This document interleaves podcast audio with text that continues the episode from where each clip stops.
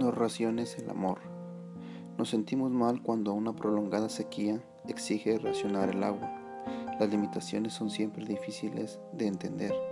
Hay un racionamiento peor, racionar el amor. Se hace el mal cuando se deja de hacer el bien. El amor que no se da, el diálogo que se evita, las caricias que se niegan, el estímulo no brindado, los bienes no compartidos. No raciones el cariño, no seas avaro con el afecto. El amor es un tesoro que crece cuando se ofrece. He aquí una feliz paradoja. Tienes más amor cuando más amor brindas. Siempre recibes más de lo que das. Es lógico que se ahorre agua cuando se escasea, pero es absurdo que amemos a cuenta gotas cuando la capacidad es ilimitada. Una misión te reclama y espera lo mejor de ti, calmar la sed de ternura y comprensión de tantos desconocidos que pueden ser tus amigos. Anímate a compartir y no seas de aquellos que se mueren sin estrenar tantos talentos recibidos.